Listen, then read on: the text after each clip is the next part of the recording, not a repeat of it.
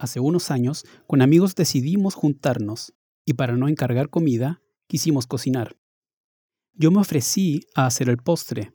Mi madre y gran parte de mi familia está dotada de habilidades de cocina excepcionales, y por lo tanto, no tuve dudas de que yo sería digno no solo de aceptar el desafío, sino que además debía subirlo y decidí preparar una receta complicada, que estaba seguro que nadie de mis amigos había probado antes. Para alivio de mi ego, al preparar la porción individual de la receta, quedó delicioso. Con este triunfo, no puse en duda que al aumentar las porciones el resultado sería el mismo. Sin embargo, el resultado final fue muy alejado de lo que esperaba. La realidad hizo su labor, dando un gran golpe a mi ego. Incluso en algo tan cotidiano y simple como una receta de cocina. No basta la teoría, sino que hay que practicar, practicar y practicar. Este evento me hizo reflexionar, y aunque no lo crean, aprendí algo muy importante respecto a la Biblia.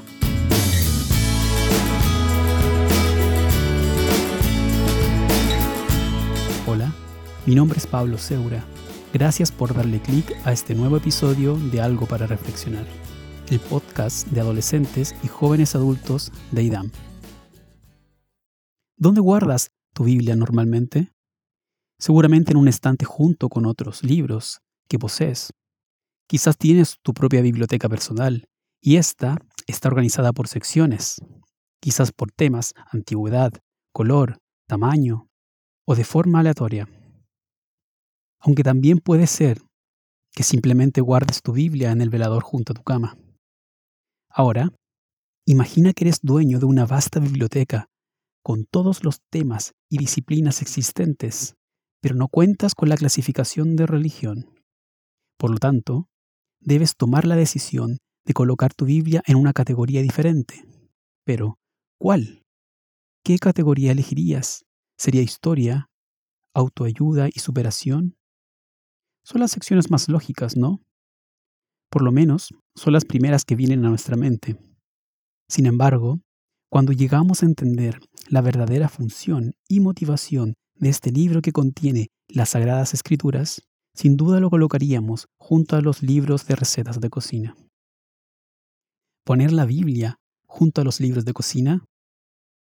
Es posible que esto parezca inverosímil para ustedes, pero cuando ponemos como tema central a los mandamientos de Dios, cobra mucho más sentido. Los mandamientos de Dios son más que leyes o códigos de comportamiento. Si mostramos interés en profundizar en ellos, podremos ver que cada uno tiene significado, belleza, asertividad y propósito para cada aspecto de nuestra vida, como si fuera algo vivo y dinámico que nos enseña a vivir. Como dice en Hebreos 4, versículo 12, porque la palabra de Dios es viva y eficaz, y más cortante que toda espada de dos filos y penetra hasta partir el alma y el espíritu, las coyunturas y los tuétanos, y discierne los pensamientos y las intenciones del corazón. Entonces, ¿para qué sirve un libro de recetas de cocina? Primero que todo, no es un libro teórico, es decir, si no se pone en práctica no sirve, no cumple su propósito, y si solo lo usamos como una lectura, no es de mucha utilidad. Entonces, ¿cómo se utiliza? Primero, debemos familiarizarnos con los términos de la cocina e investigar qué significa algunos de ellos como al dente, blanquear, brasear, rociar, etc. Luego, debemos equiparnos y comprar los utensilios e ingredientes que necesitamos porque, ¿cómo podemos saber cuánto es un cuarto de taza si no tenemos un medidor? ¿O cómo podemos esperar que la receta quede igual si nos falta la sal o el jengibre? Y finalmente, lo más importante, debemos hacer tal cual lo que dice el libro. Esto no significa que la receta saldrá perfectamente la primera vez. Puede que nos equivoquemos más de una vez y puede que tengamos que repetir la receta algunas cuantas veces antes de dominarla y obtener el platillo tal cual aparece en el libro de recetas. Pero un punto que debemos tener claro es que cualquier error no es de la receta, sino de nuestra inexperiencia como cocineros. Y solo intentando mejorar nuestros errores podremos eventualmente obtener la receta del libro. Ahora, si utilizas el recetario correctamente, ¿cuáles son los beneficios y satisfacciones que puedes obtener? Primero, después de mucho uso, ganarás práctica y cada vez se te hará más y más fácil hacer las recetas que aparecen en el libro. Dominarás cada detalle e incluso podrás aprender qué ingredientes podrían ir bien con otras recetas. Haciendo la analogía, cuando practicas y practicas los diez mandamientos, podrás darte cuenta que ellos pueden ser aplicados a situaciones que no habías pensado antes, como por ejemplo el tercer mandamiento. No tomarás el nombre del Eterno tu Dios en vano.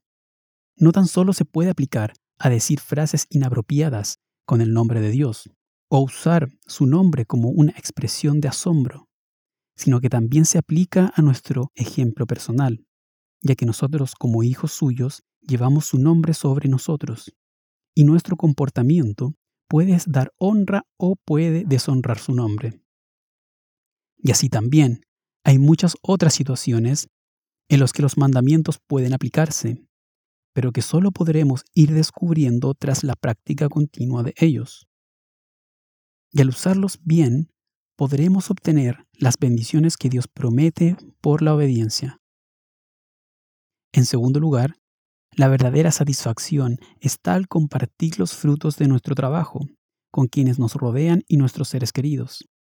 Sería inconcebible que un libro de recetas se use con fines egoístas, ya que su propósito final es el dar mayor plenitud y significado al momento de compartir cualquier comida en familia y en comunidad.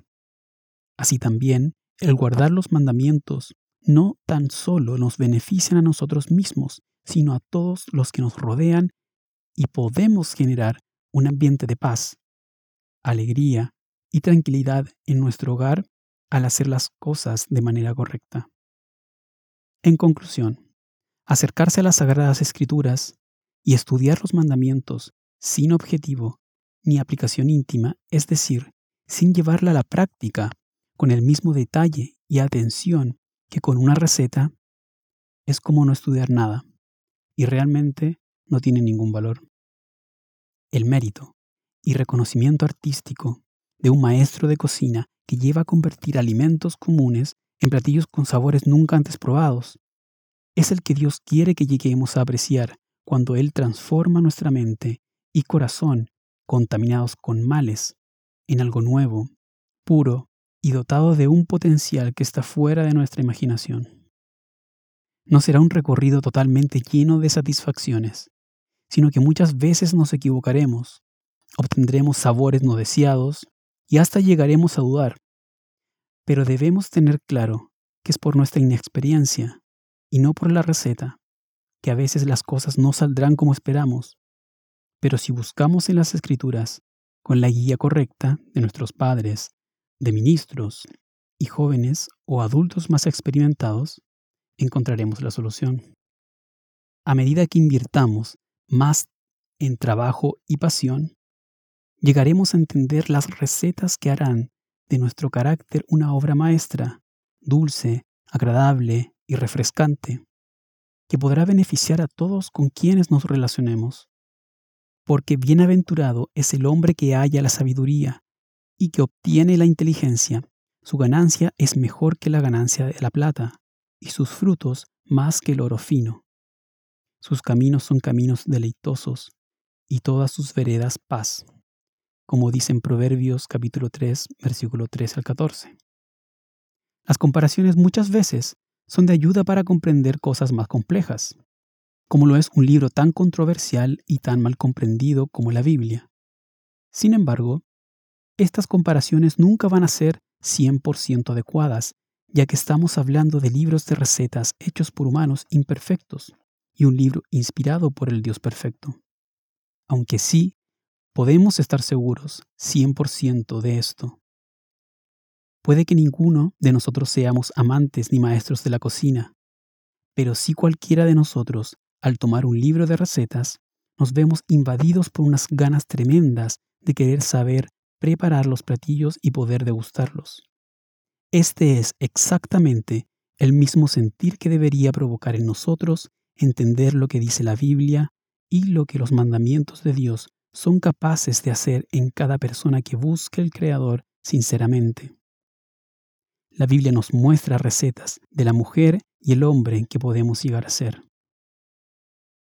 Los diez mandamientos de Dios son la base y a la vez el centro de la receta espiritual que Dios nos da para convertir nuestra mente desde un estado primario, crudo y con ingredientes, a un estado perfecto, con la semejanza de Dios.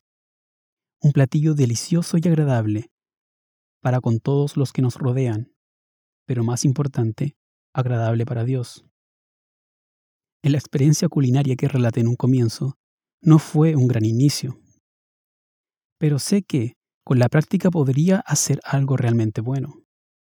También sé que cada intento me recordará cuál es el camino para llegar a guardar los mandamientos como Dios desea que lo haga.